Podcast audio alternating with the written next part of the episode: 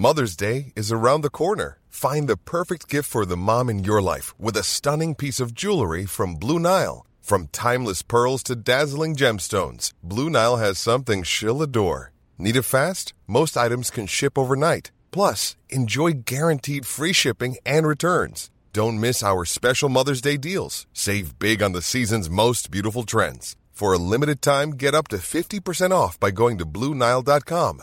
That's Bluenile.com.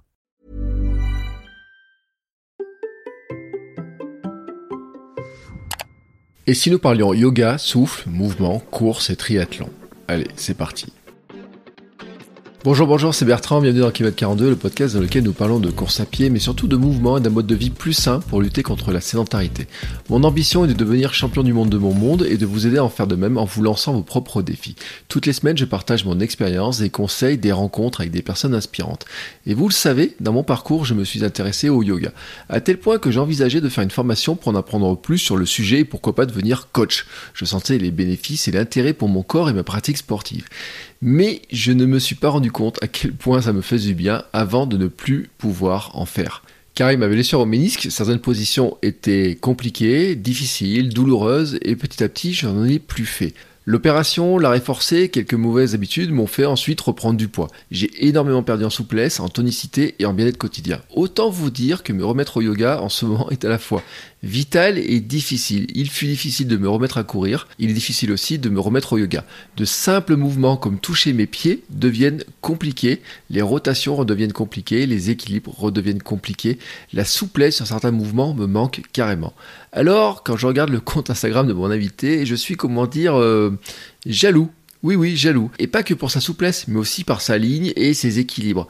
Einstein par ici, ou un Salambra Sirsana Pada Garudasana, oui, j'ai réussi à le dire, qui n'est que d'autre qu'une position pour s'étirer les pieds en l'air. Bon, je vous mettrai les photos dans les notes de l'épisode, parce que vraiment, ça mérite le coup d'œil. Alors forcément, dans ces cas-là, moi, je veux mieux connaître la personne et je veux mieux connaître Greg. Je l'ai donc invité dans le podcast pour discuter de sa vision du sport et de sa manière de le pratiquer. On a parlé des courses qu'il prépare et notamment, ah, il fait Ironman pas très loin de chez moi, la Vichy cet été. On a parlé de trail, de yoga, bien entendu, des positions, des étirements mais aussi de la difficulté à trouver la bonne pratique ou même pratiquer quand on est un homme. Bah oui, parce que il y a quelques clichés quand même hein, sur le yoga pour les hommes qui sont bien accrochés. Et puis, bien entendu, je lui ai demandé comment moi aussi je pouvais vivre les pieds en l'air et pourquoi pas faire le malin sur Instagram avec des positions qui ont l'air quand même super géniales. Bon, bien entendu, vous comprendrez que l'essentiel de cet épisode, c'est surtout de parler de l'intérêt du yoga par rapport à la course à pied, par rapport au sport en général, mais aussi dans son quotidien, dans sa vie quotidienne. Parce que pour moi, j'estime que le yoga apporte des bénéfices quotidiens incroyables vraiment dans toutes les situations de la vie. Mais avant de vous laisser avec mes discussions avec Greg, je voudrais vous faire mes rappels habituels. Or, vous les connaissez par cœur, mais je les remets si au cas où vous découvrez le podcast. Bien entendu, vous pouvez partager sur Instagram avec le hashtag KM42podcast et mon nom Bertrand Soulier. Vous pouvez aussi faire ça de même sur Twitter. Vous pouvez partager les épisodes depuis Spotify. Vous pouvez partager depuis votre application de podcast préférée. Et surtout, surtout, surtout, n'hésitez pas à faire passer le mot à vos amis. Invitez des gens à venir écouter le podcast. Montrez-leur les applications expliquez-leur comment s'abonner. C'est comme ça que vous aidez le plus les podcasteurs, sans oublier, sans oublier hein, de laisser un petit commentaire aussi sur Apple Podcast si vous êtes sur iPhone, iPad ou un ordinateur Apple. Vous pouvez aussi soutenir mon rêve à moi de devenir sportif pro à ma manière, champion du monde de mon monde, en participant financièrement au podcast. Hein. ça m'aide à payer euh, bah, les frais euh, d'hébergement, comme euh, c'est le cas aussi de la pub. Ça m'aide à payer le matériel, ça m'aide aussi à vivre tout simplement au quotidien. Alors sur Patreon par exemple, ça commence à 1 euro par épisode. Vous avez en bonus les épisodes sans la pub, le journal d'entraînement qui est un podcast privé avec les détails, et puis les épisodes aussi, ils sont sans la pub, mais aussi en avance. Et puis je vous rappelle que vous avez la chaîne YouTube avec des vidéos complémentaires, c'est le Hamster Zoning Club. Hein, sur YouTube, vous cherchez Hamster Zoning Club, vous allez la trouver sans aucun problème. Et puis bien entendu, le Hamster Zoning Club, c'est aussi une communauté bienveillante pour nous entraider à réussir nos défis. Venez avec euh, vos envies, votre niveau, votre passé, vos envies, votre futur, tout ce que vous voulez. Et puis vous trouverez toujours une oreille attentive pour vous aider, vous donner des conseils et vous encourager. Il est temps maintenant pour moi de fermer ma bouche et de vous laisser découvrir ma discussion avec Greg, le yogi runner. Allez, c'est parti. Bonjour Greg. Bonjour Bertrand. Comment vas-tu? Super bien, impeccable. Est-ce que tu as la forme? Mais oui, je l'ai toujours. Je pense que j'en ai un petit peu trop même d'ailleurs. Il faudrait que je me calme un peu de temps en temps. Oui, alors c'est ce que j'allais te dire parce que quand je vois ton compte Instagram, j'ai l'impression que tu bouges dans tous les sens. Puis tu, tu fais des, des, trucs euh, qui moi me semblent tellement bizarres, des équilibres, des, des, des, je sais pas comment on appelle ça, des ponts, je sais pas comment t'appelles ça en fait, toutes les, les formes, les trucs que tu fais là sur Insta là. Alors quand je suis sur la, la tête en bas, c'est des inversions, c'est la famille des inversions dans le yoga. Par contre, les ponts, effectivement, c'est autre chose. C'est euh, alors chakrasana là, c'est se mettre euh, en pont à l'envers. Ouais. C'est hyper boostant tout ça. Et euh, mais, mais tout le monde peut le faire en fait. C'est ça. Oui, alors ça, on va en parler. Hein, ça, justement, on va en parler. Euh, puis je te donnerai, euh, je te dirai qu'en plus, euh, ma kiné se moque de moi sur ma souplesse, donc euh, on, on parlera de, de tout ça. Mais d'abord, ce que je vais faire, c'est que je vais te laisser te présenter euh, en quelques mots. Comment tu te définis? Parce que j'ai l'impression que tu as plusieurs casquettes, en fait.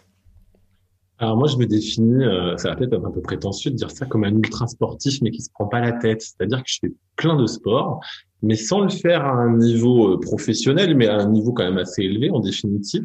Je fais plein de choses, euh, mais en même temps, je fais du sport et j'ai aussi un boulot à côté. Donc c'est ça, c'est partager les deux. Donc le monde du sport, donc c'est principalement le running à la base parce que ça a commencé par ça spécifiquement. Euh, même si je faisais plein d'autres sports quand j'étais plus jeune, euh, je, une mère un peu sportive qui m'emmenait à la piscine et autres. Donc j'avais déjà des prédispositions pour le triathlon, on va dire. Et euh, j'étais à la campagne, on faisait beaucoup de vélo, etc. Donc j'ai un peu touché à plein de sports, mais c'est le running qui m'a vraiment branché le plus. Ensuite, il y a le yoga qui est venu se connecter là, qui est venu se connecter là-dessus, qui m'a permis de faire du ultra trail et autres. Le triathlon qui est venu un peu naturellement. Le yoga. Et puis à côté de ça, bah, je suis responsable de ressources humaines. Donc je suis dans un tout autre, mais qui est toujours dans l'humain en fait. Je rassemble vraiment les deux ensemble. Hein. C'est le côté relation humaine, du sport et du monde professionnel. C'est vraiment ça mon truc. Voilà, si je peux me présenter en quelques mots. Bah, c'est une chouette présentation parce que en général, on n'arrive pas trop à tout classer, à faire des liens entre tout. Euh, T'as parlé de triathlon d'ailleurs parce que, alors moi je l'avais pas vu, mais j'ai vu qu'il y a pas longtemps, tu étais à Vichy, donc c'était pas très loin de la maison pour euh, pour faire quoi? C'était la reconnaissance de Life Ironman. Ouais, c'est exactement ça. En fait, le 21 août, je vais me, je suis inscrit hein, à l'Alfred Ironman de Vichy. Euh, et donc, je m'étais dit que ça serait intéressant de faire un petit truc pour avoir un effet de surprise en moins, tu vois, le truc, Mm. euh, le, le truc euh, qui fait, euh, qui fait pas pchit, mais qui fait où tu te dis, j'ai bien envie de voir ce que c'est que l'allier où je vais nager. J'ai envie de voir euh, le parcours vélo avec les 1000 mètres de dénivelé positif. Je me dis, ça donne quoi sur 90 km Et puis, bon, la course à pied, ça me fait un peu moins peur. Mais bon, la course à pied, après tout ça, ça me fait un peu peur quand même. Et donc, je me suis dit, allez, j'y vais, j'y vais tout seul. Je me prends un hôtel et je me fais euh, la reconnaissance au moins de la partie vélo et de la partie course à pied, ce que j'ai fait. hein. J'ai fait des 90 km de vélo et puis le, semi-marathon. Alors, j'ai pas osé aller nager dans l'Allier parce qu'on n'a pas le droit normalement à cette période et on peut être disqualifié de la- l'Alpha Ironman si on nous prend à aller nager dans l'Allier. Donc, euh, donc voilà. Mais je me suis organisé ça. Ouais, je suis super content de faire ce, cet Alpha Ironman. Ouais. T'as vu le départ, t'as vu la petite plage et tout, t'as tout vu là. Le palais du lac, etc., les pontons. Voilà, je me suis dit, moins de surprises. J'en ai fait d'autres des triathlons, et c'est vrai que dans le triathlon, dans la course à pied, ça, te fout le stress, à la limite. Le triathlon, ça te le met encore puissance 1000 en plus, parce que je trouve qu'il y a toute une organisation, une logistique, et puis des règles hallucinantes. T'as pas le droit de faire ça, t'as pas le droit de faire ci, etc. Et puis surtout, tu dois toujours euh, emmener tes sacs de transition, pas oublier ça. Donc t'as plus de trucs à checker. Hein. Ton, paquet de courses, comme on dit, ton ice pack, et là, t'en as plein, en fait. T'as le vélo, la natation, etc. C'est un peu plus stressant, je trouve. Puis il y a cette partie natation qui est toujours un peu stressante au départ aussi. Euh, Ouais, mais c'est rien l'allier. Attends, t'as vu, c'est c'est un lac. À cet endroit-là, c'est un lac. C'est le seul endroit où t'as le droit de te baigner en plus parce que je le dis, l'allier, c'est une rivière qui est dangereuse et tout. Pas parce qu'il y a des gros poissons. Enfin, il y a des saumons, tu vois, qui peuvent se, se balader un petit peu, mais il y a plein d'endroits où t'as pas droit de, t'as pas droit de nager. Et là, c'est un lac, tu vois, c'est plat. Enfin, il y a une belle plage de sable au départ et l'arrivée. Enfin, J'ai vu la plage un peu plus loin. Effectivement, en courant, je suis passé à côté de la plage. Ça avait l'air sympa d'ailleurs. Mais oui, c'est une retenue en plus dans cet endroit-là. C'est pas une. Je sais pas si c'est vraiment. Alors il y a, un l'air d'y avoir un peu de courant quand même. Hein. Mm. Bon, alors peut-être qu'il y en a plus maintenant qu'au mois d'août en même temps. Je sais pas. Donc euh... C'est Voilà. pas du tout impossible euh, parce que euh, t'es venu dans une période où euh, bizarrement en Auvergne il pleuvait, ce qui arrive quasiment jamais d'habitude. Là t'es venu dans une période où il pleuvait Euh, et en fait tu sais la belle plage que t'as vue parce que t'as une plage où je me demande si ça n'a pas fait une photo là-bas en plus euh, dans, dans ces coins-là. T'as une belle plage avec des, des, des planches en bois, tu sais, etc. Oui. Ouais. Et ben je crois que quand on sera là. Et ben, tu te diras quand même qu'il te reste une partie de chemin à faire et que c'est pas la plus simple à faire parce que euh, en courant, je peux, j'ai assisté à l'Ironman il y a trois ans euh, ou quatre ans, et je peux te dire que dans cette zone-là, là, t'as beaucoup d'encouragement, vraiment. Mais cette ligne droite, elle est longue. Elle est terrible. Oui, mais j'ai déjà trouvé que dans le semi, euh, c'était long après mes 90 km de vélo. Bon, alors j'ai pas eu de bol pour le temps, hein, parce que j'ai choisi le meilleur week-end possible à Vichy. C'est le week-end où il pleuvait. Alors il faisait pas très chaud, à la limite.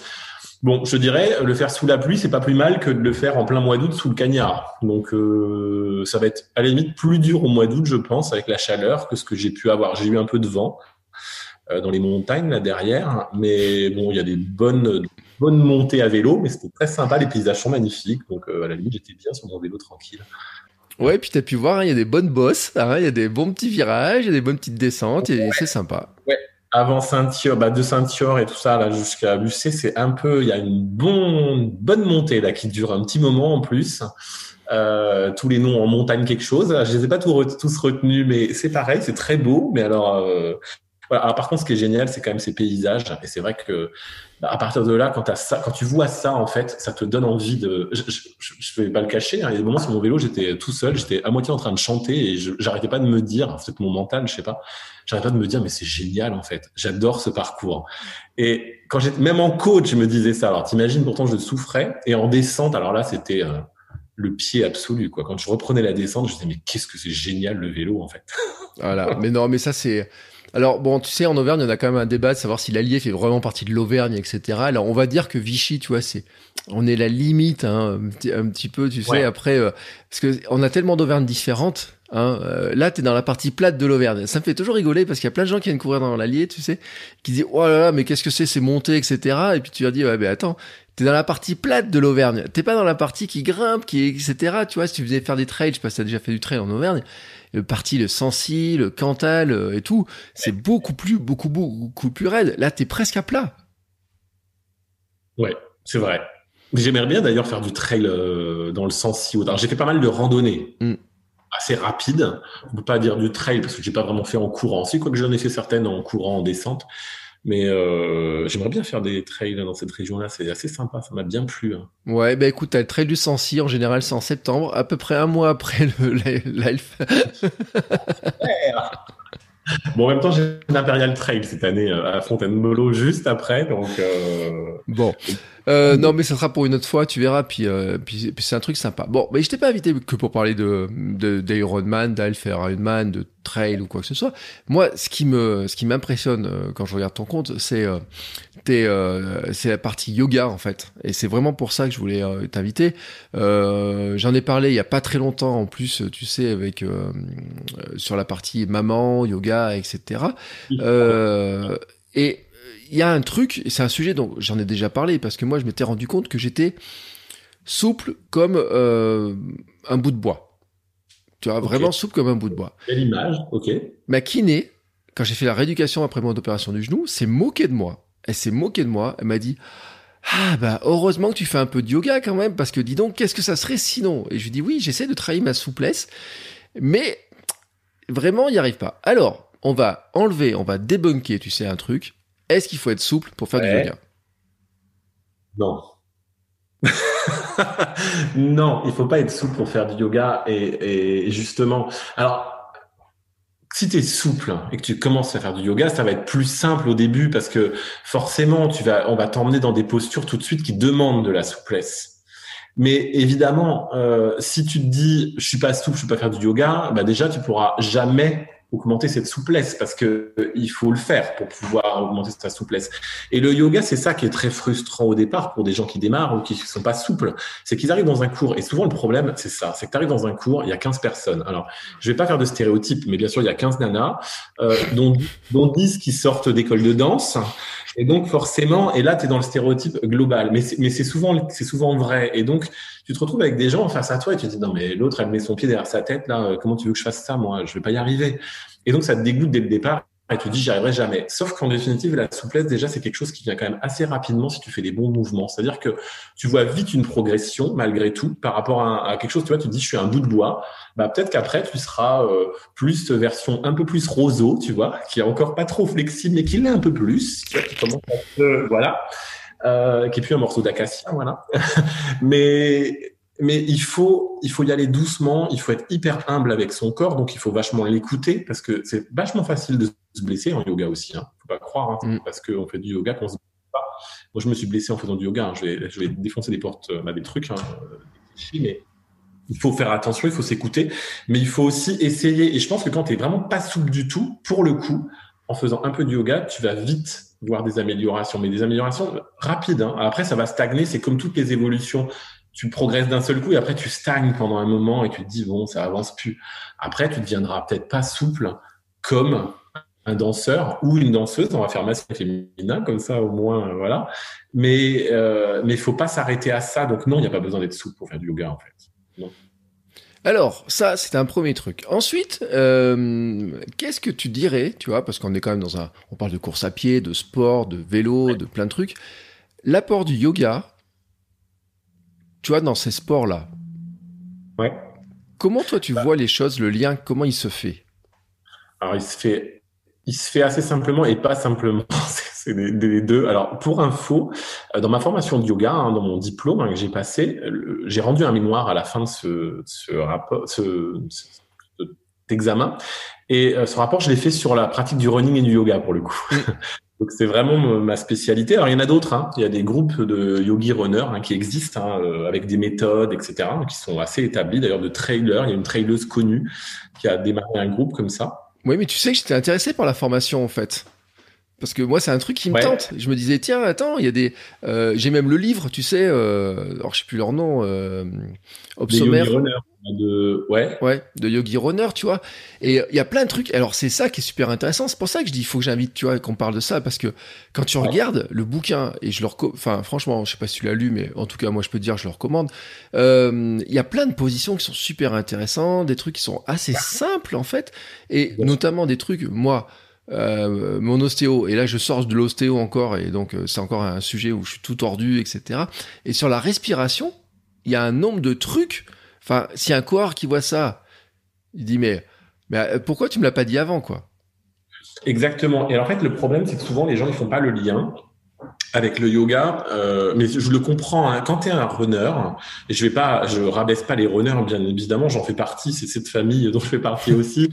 Mais souvent, on, on on run, on run, c'est le kilométrage, c'est la performance, c'est toujours plus, c'est euh, euh, faire des perfs sur des distances, euh, voilà, ça peut être version athlée ou version trail. Mais souvent, ce qu'on se rend pas compte, c'est que quand on fait du fractionné, quand on fait de la piste, etc., on tape quand même. Tu le sais, hein, euh, t'en as parlé, etc. ça tape, alors qu'on soit pour les amortis ou contre les amortis, etc. plein, plein d'écoles différentes. maintenant, je pense que on a besoin dans le running, tu fais vraiment un compactage de tes muscles. C'est-à-dire que tu, tu les réduis, tu réduis les muscles, tu réduis les tendons, tu réduis ta, capacité articulaire, c'est-à-dire souvent tes genoux ils se plient moins parce que tu fais toujours le même mouvement et tu, comme tu muscles autour, tu vas plus pouvoir bouger autant, tu n'as plus la même amplitude. Donc le yoga, il va te permettre déjà de travailler sur ta foulée, de d'avoir une posture qui est plus posée, qui est plus stable, avec euh, d'être conscient de, de, tes pieds que tu poses, de tes de position de tes épaules, de tes ta ceinture scapulaire. Hein. On parle toujours des épaules, mais c'est hyper important. Les gens en course à pied, souvent, ils ont les épaules dans les oreilles, ils sont hyper. je, regarde les moi maintenant qui courent. Mon défaut, c'est ça. Je regarde tout ce qui, qui est traviole, en fait, tout ce qui est bizarre. Alors, on peut être de traviole et courir très bien, hein, c'est pas le problème. Hein. Euh, mais ça, c'est une première chose, donc sur l'aspect physique. Après, sur la capacité respiratoire, alors là, on pourrait en parler des heures. Je veux dire, les exercices de respiration qui, qui existent dans le yoga, qui peuvent paraître pour beaucoup perchés, parce que respiration égale limite un peu méditation et autres. Euh, il y a de la respiration en style, euh, je remplis mes poumons d'air, je reste en rétention, j'attends. c'est un peu une sorte d'apnée, hein, et je le mm. fais en bas également, ou de la respiration alternée, poumon droit, poumon gauche, narine droite, narine gauche, etc. Tout ça, c'est des, exercices qui vont, qui vont améliorer ta capacité respiratoire. Et moi, j'ai jamais autant gagné en capacité respiratoire qu'avec le yoga. Hein. Je veux dire, c'est pas la course. À, alors la course à pied a amélioré ça, mais cette concentration sur justement un moment où tu fais ces exercices de respiration à vide, c'est-à-dire au moment où tu n'es pas essoufflé, où tu vas faire des respirations complètes, où tu vas vraiment aller augmenter ta capacité respiratoire et vider tes poumons complètement, eh ben ça, ça te donne un méga plus en course à pied. Et en trail, aussi parce que ça va donner cette capacité mentale en plus aussi, hein, de mentaliser des choses, de dire, euh, quand on est à 50 bornes, euh, tu commences à dire, ouf, euh, faut que j'aille jusqu'à 100 par exemple, il me reste encore 50 à faire. Le yoga, c'est une bonne prospection, tu vois. Tu te retrouves un peu tout seul avec toi. A un moment, tu as besoin de, de connaître. Ouais, mais tu sais, Elsa avait dit un truc dans l'épisode. Elle avait dit il y a des positions qu'il faut tenir longtemps parce que bon, il y a plein de formes de yoga, etc. Ouais.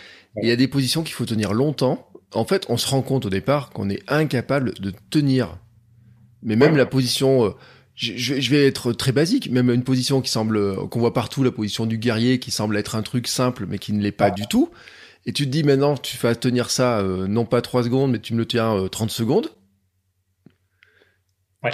Rien que ça, déjà, enfin, dans la tête, c'est, tu tiens pas si facilement que ça. Ben, la position du guerrier, ce qui est génial, justement, c'est que c'est une sorte de fente, en fait. Tu vois, Mm. c'est une fente jambes tendues à l'arrière.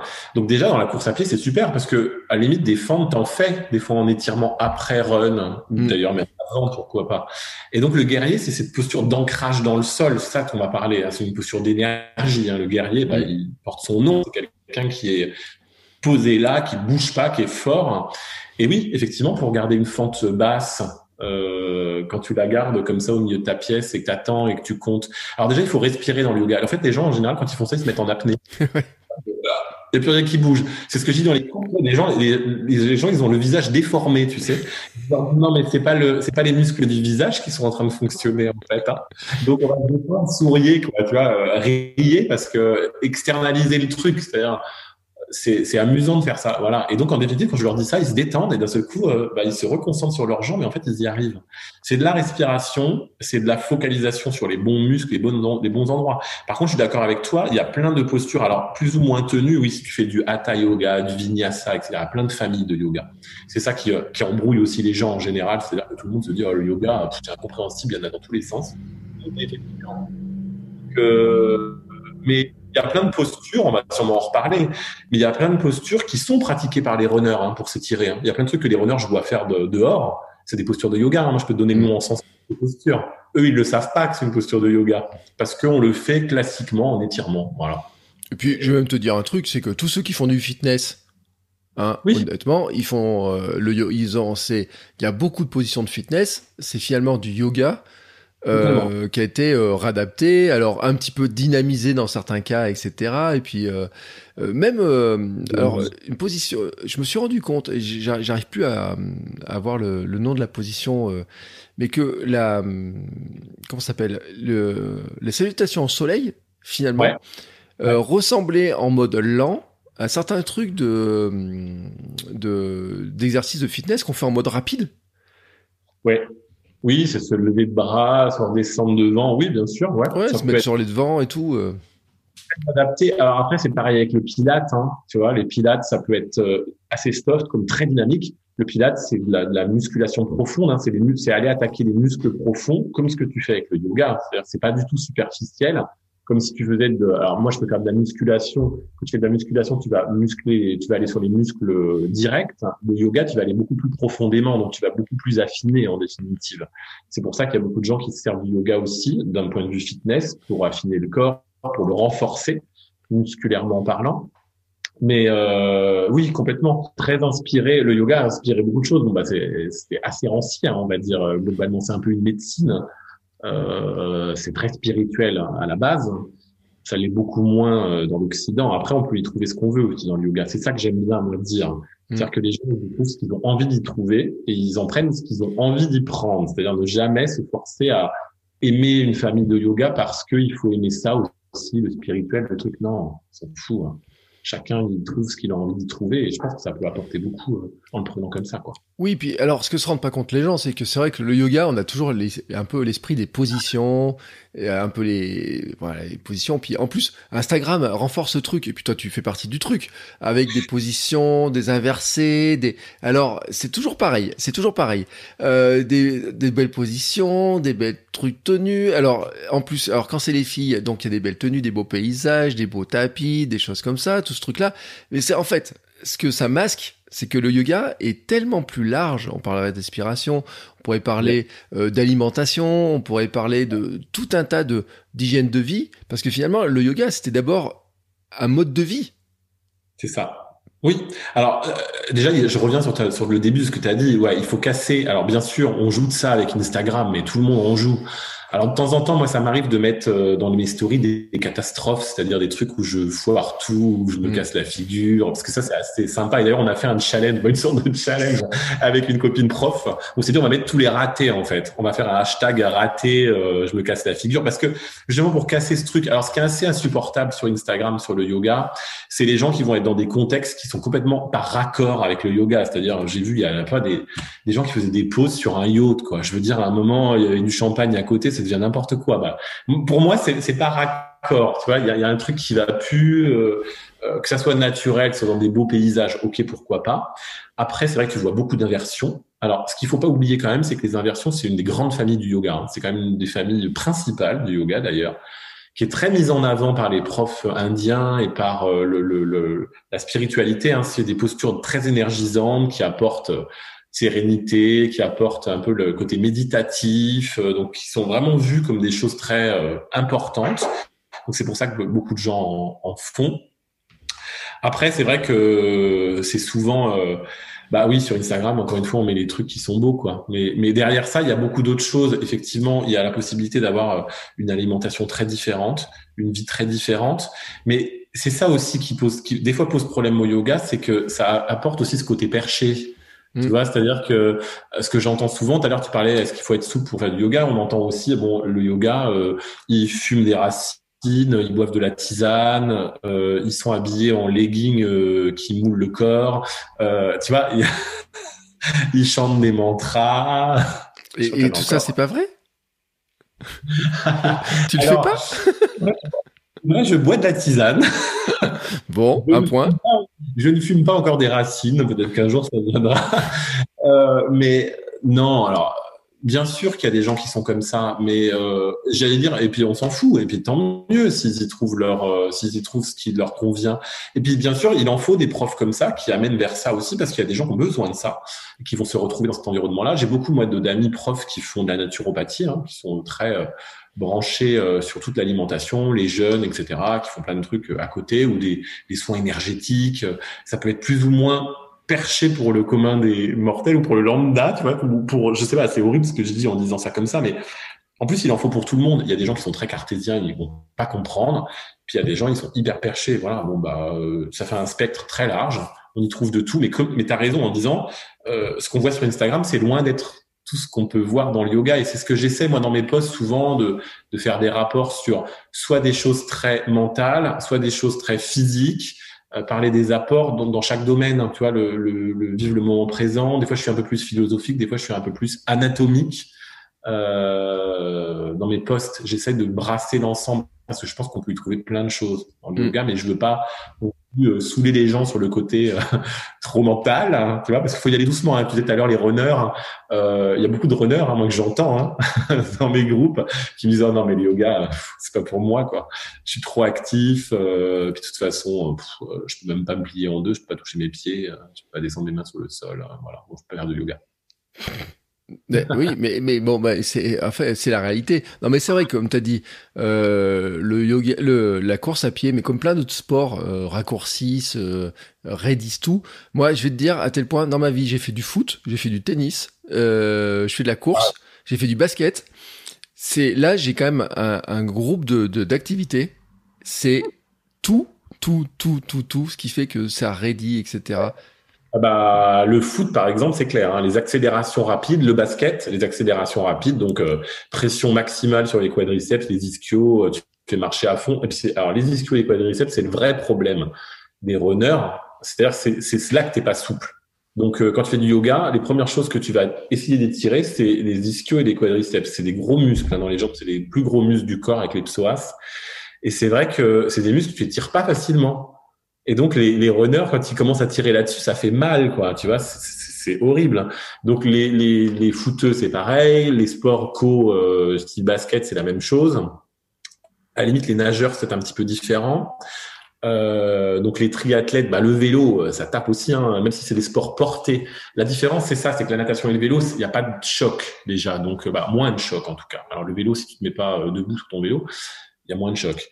Mais, mais les autres sports, oui. Donc le yoga, il peut accompagner tous les sports, hein, d'ailleurs. Hein. J'ai j'ai des gens qui font, euh, j'ai coaché des gens qui font du ski nautique, j'ai des gens qui font euh, des sports très divers, qui sont qui tapent, quoi, tu vois. Euh, tu peux, je pense que c'est un complément pour tous les sports, les sports de combat aussi pour le coup. Et euh, d'ailleurs, tu vois, il y a un truc, ça me fait penser, parce que tout à l'heure, tu as dit un truc, j'ai pas rebondi sur l'histoire. Euh, tu vas dans un cours de yoga, il y a 15 filles, il n'y a pas de gars, etc. et autres. faut le dire, hein, les gars, bon, toi, t'es la preuve, on peut faire du yoga. Euh, j'ai même un livre sur le yoga pour hommes à la maison. Ouais. Ouais. Et alors, et, et bah, écoute, tu fais pas bien de dire ça. C'est, il y a des groupes hein, carrément en fait. Alors, pour les, moi, je, des fois, je suis un peu plus pour le. J'aurais envie que ça soit euh, la mixité, qu'on n'ait pas besoin de créer des groupes particuliers, tu vois. Mais j'ai un, un, ami, quand même, une connaissance là, sur Instagram, hein, qui a d'ailleurs euh, écrit un bouquin qui est sorti, qui est à la Fnac, etc., sur le yoga pour hommes. Je sais plus le titre exact.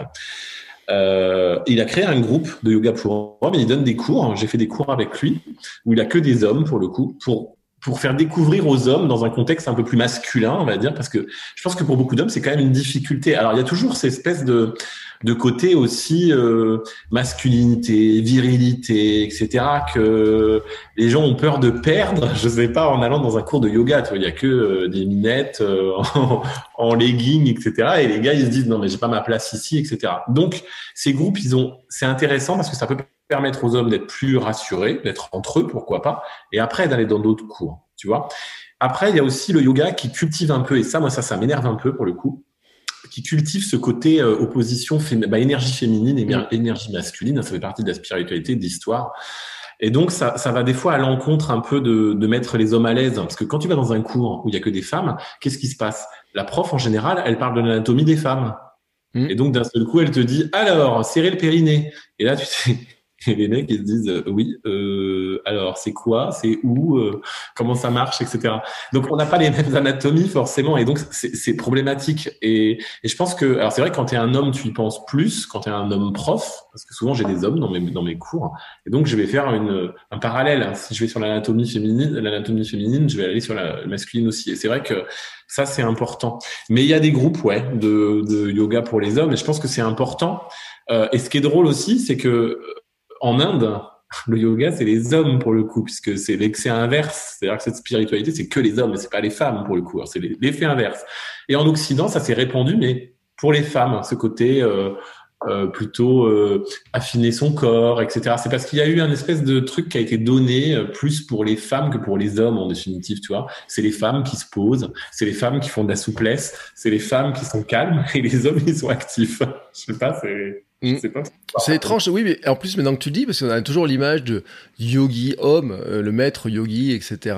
Et, et, moi, je suis sûr, en plus, tu vois, parce que j'ai une prof de yoga dans mes connaissances, et je suis sûr qu'elle me disait qu'il y avait des maîtres de yoga, tu vois, qui, euh, parce qu'il est parti euh, trois ou quatre mois là-bas, tu vois, faire des. Euh, ouais, c'est toujours des hommes. L'apprentissage, c'est des hommes, hein, c'est toujours ce qu'il me disait, oui. Ben, c'est ça qui est dingue, c'est qu'en fait, euh, oui, les grands yogis, la personne qui m'a formé, alors moi j'ai eu une femme sur ma, ma formation, mais c'est la directrice de la formation. Par contre, la personne qui était le, maître de formation, c'était un yogi homme euh, qui a vécu dans un ashram depuis sa, sa petite enfance, etc. Mais c'était un homme pour le coup.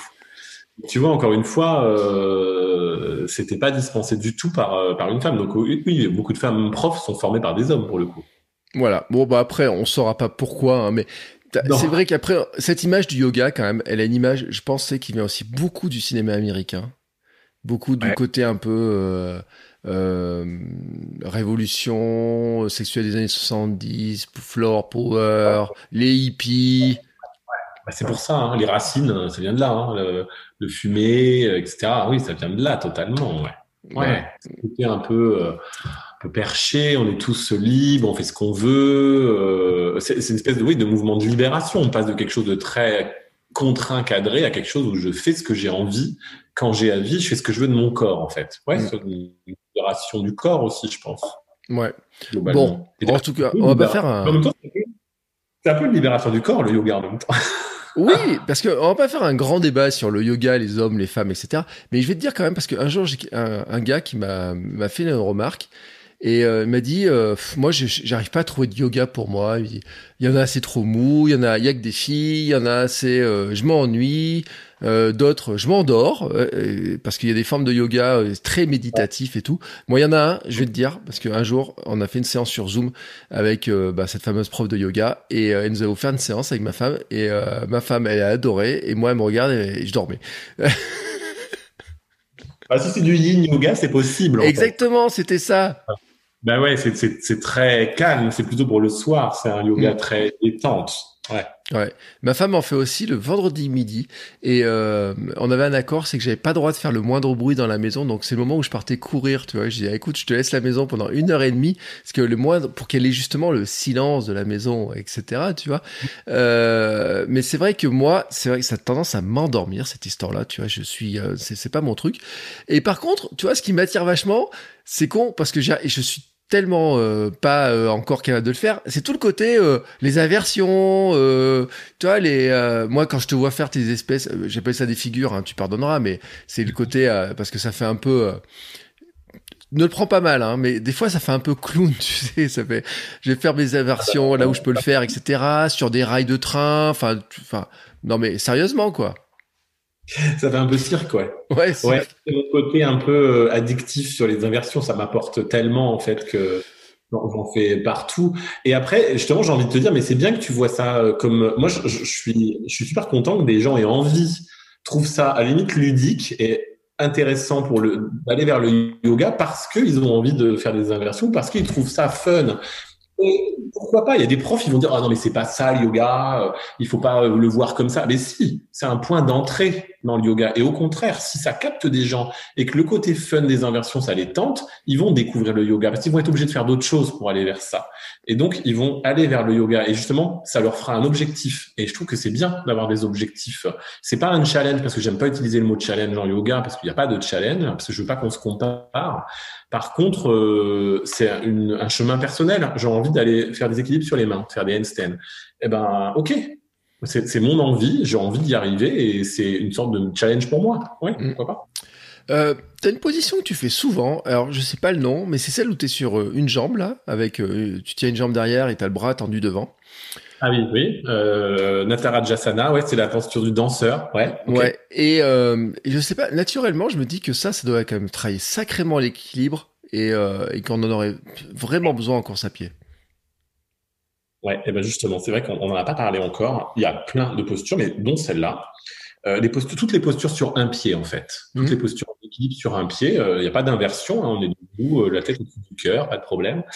Eh ben, toutes ces postures, elles demandent effectivement une gestion de l'équilibre. Je peux te dire que moi, il y a encore quelques années, quand je le faisais, je me cassais la figure à chaake fois. Bah, je, je, bougeais dans tous les sens, ça partait dans tous les sens. Et en fait, tu travailles vraiment la proprioception de tes chevilles. Mm. Alors là, pour le coup, running, c'est génial hein, parce que tu renforces ta cheville et tu vas. C'est comme si tu étais sur une planche qui bouge là. Je sais plus comment ça s'appelle. Euh, toutes ces planches de proprioception qu'on trouve euh, chez les kinés ou même dans les salles de sport.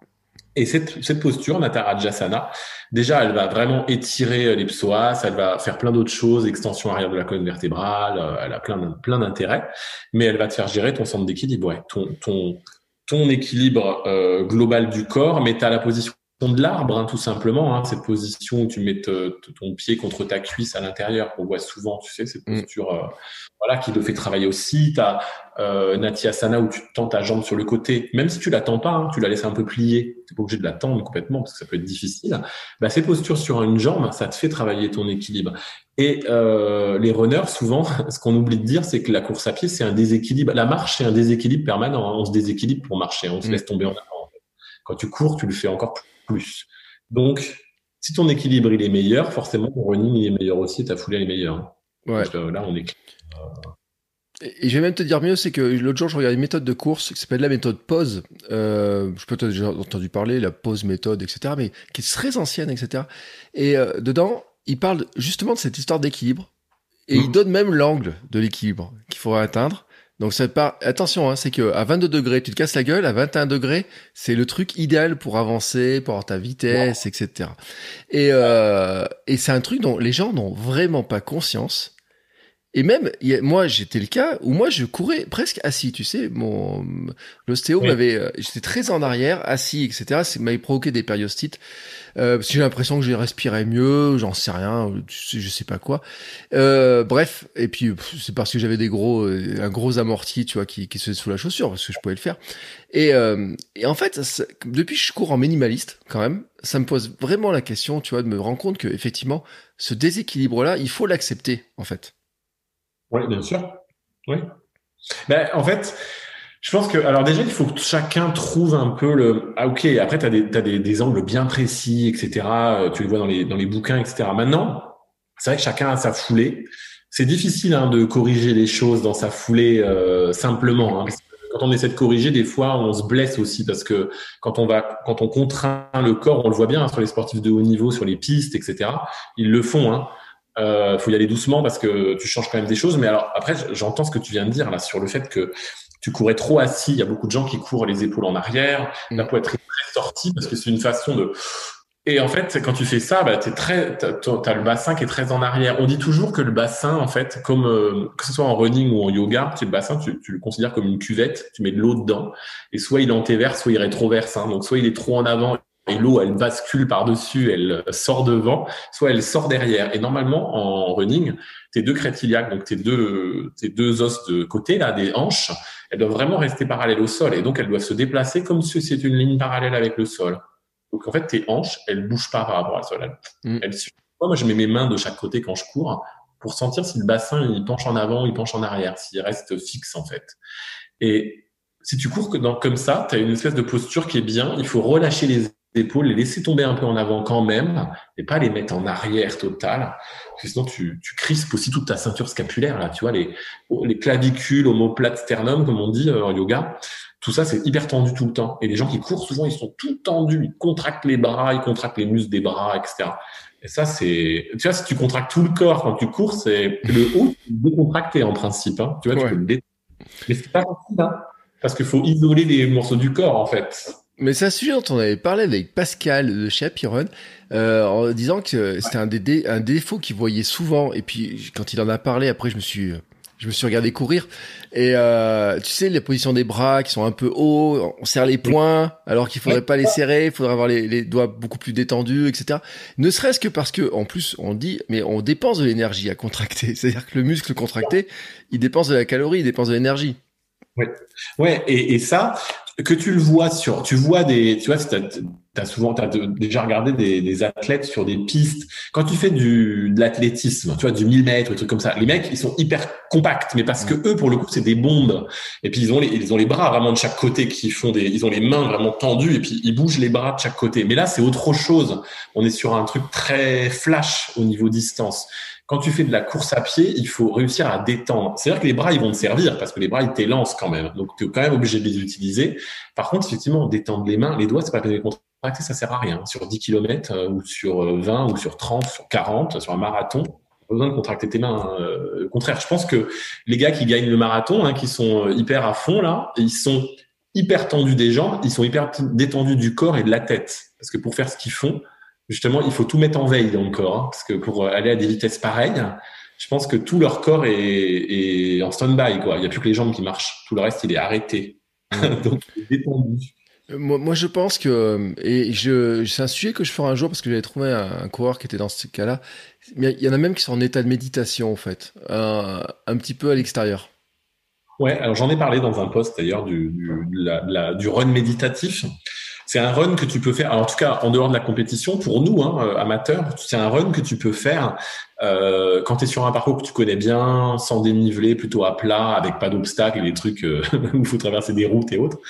Mais si tu es dans un environnement protégé, tu te mets dans ce run méditatif, tu le fais en version footing, donc plutôt une, un rythme cardiaque euh, bas, et euh, tu t'essaies d'être de, dans les pensées euh, là maintenant tout de suite. Soit tu t'isoles avec un, de la musique, quelque chose de sans parole, très imprégnant ou autre, soit tu te fermes un peu les oreilles de façon à plus trop entendre ce qui se passe. Mais donc, faut être dans un environnement protégé. Hein. Je conseille pas de faire ça dans un environnement où il y a de la circulation et ou faire ça en forêt ou autre. Et à partir de là, tu essaies de te mettre vraiment dans le moment présent et de penser vraiment à ton corps maintenant, ce qui se passe à l'intérieur de ton corps, et tu cibles ce que tu ressens.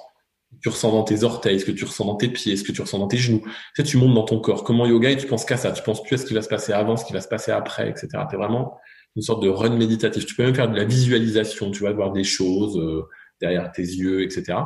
Et ben, c'est un run complètement différent. C'est vraiment, c'est assez indescriptible parce que je sais pas trop le, décrire.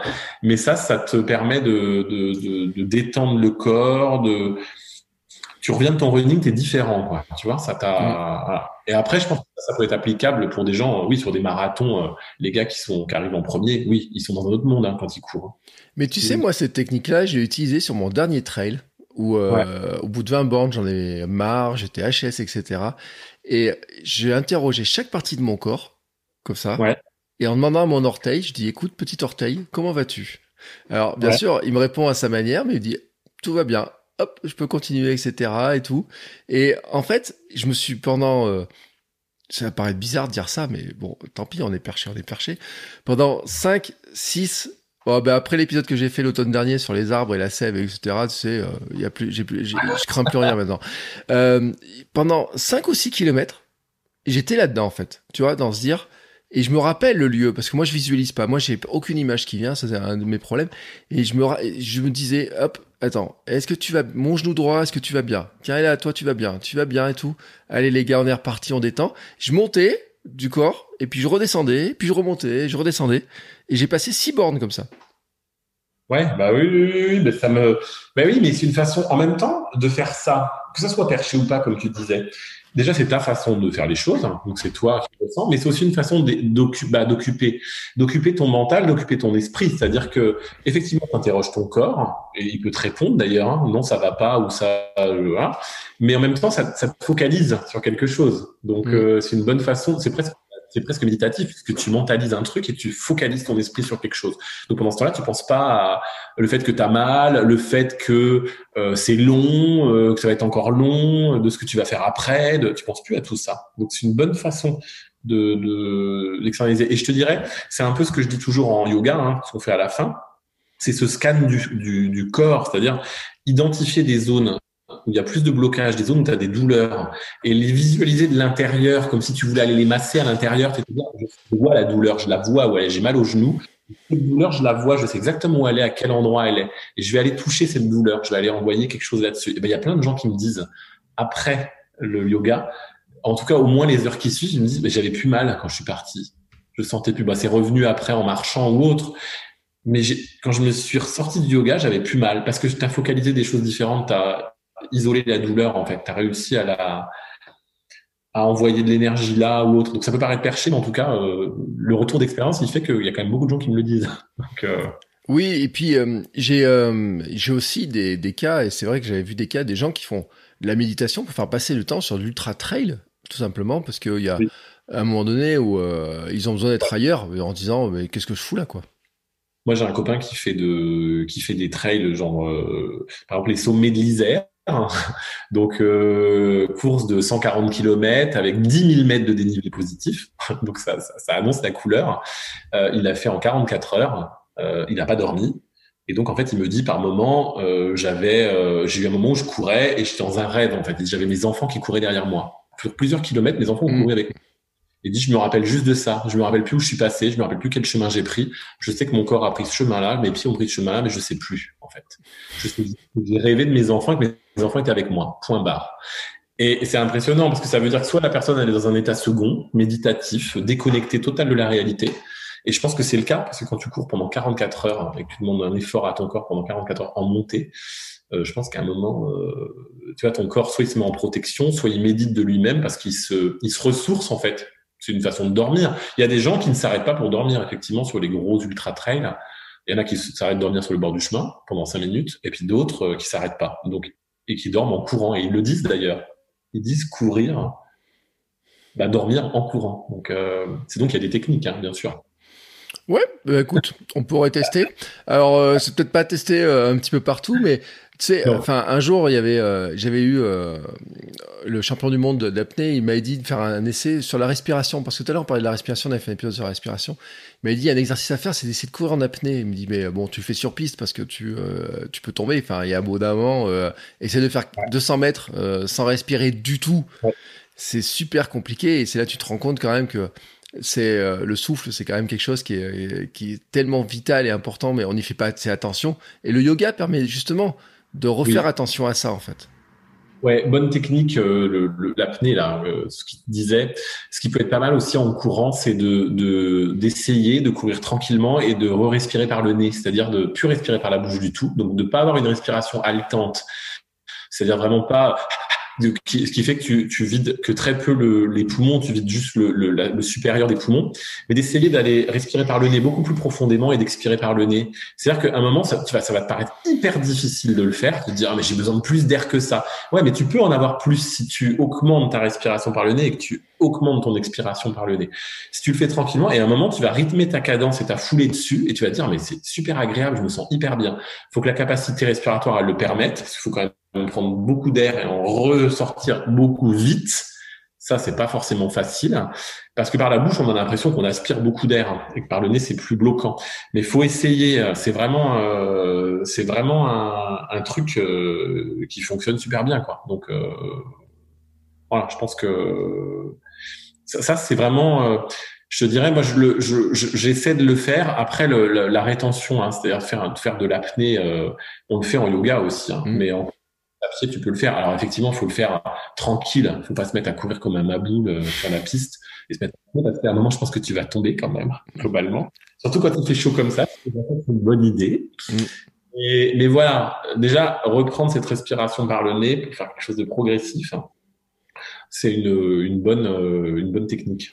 Et un jour, je ferai un, épisode sur la rétention parce que ma femme, elle fait un truc qui s'appelle Soma et euh, avec des, des, grandes périodes d'apnée, etc. Moi, je suis nul à ça, mais nul à ça. Mais je vais te dire pourquoi. C'est que euh, dans ma, il y a pas si longtemps que ça, bon, un ostéo m'a dit, m'a dit, franchement, votre diaphragme, vous l'utilisez pas, il descend pas comme il faut, etc. Ça me pose plein de problèmes, hein, ce qui paraît, euh, ce qui est couillon.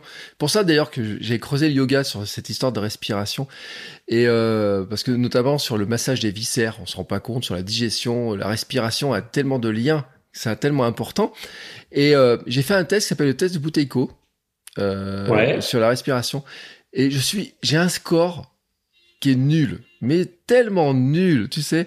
Et euh, donc c'est un naturopathe, on fait et je dis mais attendez, j'ai couru un marathon, je vais courir quatre fois par semaine, et vous me dites que mon score, donc le Bouteiko en fait, c'est combien de temps on est capable de ne pas respirer, en fait, tout simplement, et que si on fait moins de 40 secondes, grosso modo dans le test, on est en mauvaise santé.